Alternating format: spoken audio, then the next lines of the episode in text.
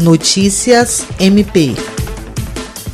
O Ministério Público do Estado do Acre, representado pelo promotor de justiça Leonardo Santos, participou de uma roda de conversa com o tema Respeito às Diversidades um olhar para além das vulnerabilidades em Cruzeiro do Sul. O evento foi coordenado pelo Centro de Referência Especializado de Assistência Social de Cruzeiro do Sul e aconteceu em alusão ao Dia Internacional do Orgulho LGBTQIA. Durante o encontro foram tratadas ações possíveis para o fortalecimento da rede de apoio à comunidade, a partir do estreitamento dos vínculos entre a comunidade e as instituições públicas.